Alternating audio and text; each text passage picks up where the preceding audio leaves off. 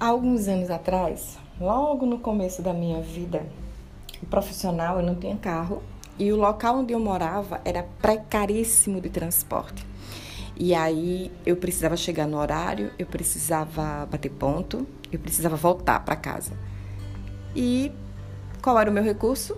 Pegar uma carona. Exatamente. Então eu ia para o ponto de ônibus, mesmo sem ônibus, porque teve um período de fato que onde eu morava não tinha ônibus, foi preciso a população se organizar e alugar um ônibus, fretar um ônibus, né?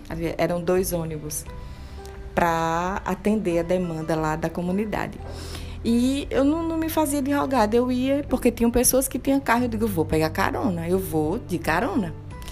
E isso me rendeu alguns problemas eu grávida da minha segunda filha, eu acho que eu estava com seis meses, eu peguei uma carona com um vizinho e logo mais à noite, quando eu cheguei do trabalho, a esposa dele veio reclamar porque eu havia pegado carona, né?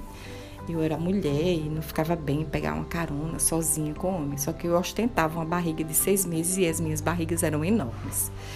E eu fiquei chocada com aquilo. Eu disse: Meu Deus, como é que alguém pode ficar insegura com uma mulher grávida de seis meses? Por que, que eu estou te contando isso? Para que você entenda que ah, às vezes você vai pegar caronas que de fato vão levar você aonde você precisa ir, mas que podem te trazer alguns problemas no caminho, alguns desconfortos no caminho, mesmo que descabidos, sabe? Então é, é interessante pegar uma carona se for preciso, se for necessário, se você de fato precisa chegar onde você tem que chegar e os meios que você tem não, tão, não estão tão favoráveis, pega uma carona. Mesmo sabendo que você vai ter problemas né, com essa carona, você precisa chegar onde você tem que chegar. Pega uma carona. Não fica olhando para as circunstâncias, não fica olhando para o que pode causar problema, para o que pode trazer desconforto. Pega a carona. Se essa carona de fato vai te levar onde você precisa chegar, pega essa carona. Mas Val, como assim? Eu não estou entendendo. É, o que é que você está querendo falar como carona? Pegue qualquer recurso que ajude você a levar você para onde você tem que ir. Explore todas as possibilidades. É isso que eu estou querendo te dizer. E às vezes uma carona vai te ajudar onde você tem que chegar.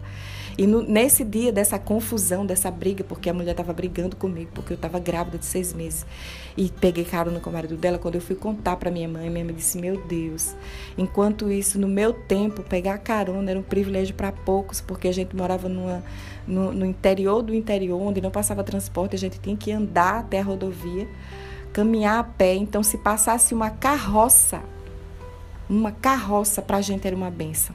Então a gente montava na carroça e ia até a rodovia para poder pegar o ônibus na rodovia.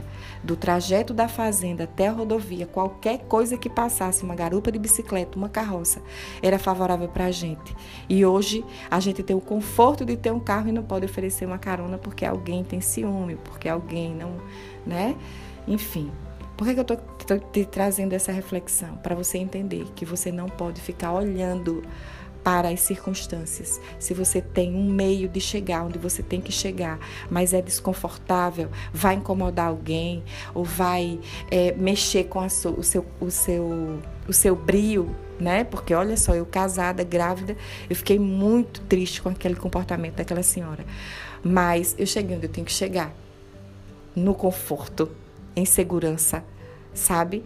Esse é o objetivo, não meça esforços para chegar onde você tem que chegar, ainda que você pegue uma carona.